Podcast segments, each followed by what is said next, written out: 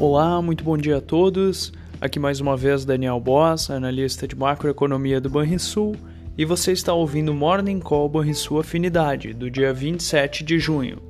No exterior, as bolsas internacionais começam a semana com sinal positivo, diante do progresso da China no controle dos surtos de Covid-19 e ainda ecoando a possibilidade do Fed ser mais comedido nos próximos passos do seu aperto monetário após dados fracos da atividade econômica americana.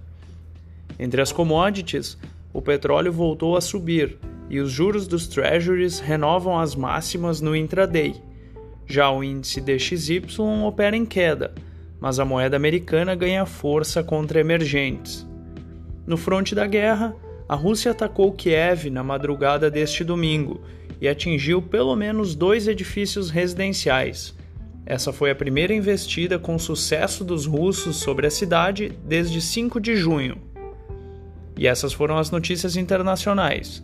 No Brasil, o tom otimista das bolsas no exterior poderão trazer algum alívio para a semana que começa, embora preocupações com o risco fiscal ainda estejam latentes no radar do mercado doméstico. O Conselho da Petrobras analisa o nome de Caio Paz de Andrade para uma das vagas do colegiado e para a presidência da estatal. A FGV divulgou há pouco os dados da confiança da construção, com avanço para 97,5 pontos em junho, de 96,3 pontos em maio. Vamos ao fechamento do mercado.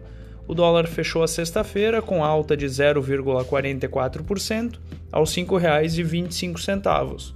O Ibovespa avançou 0,60% aos 98.672 pontos.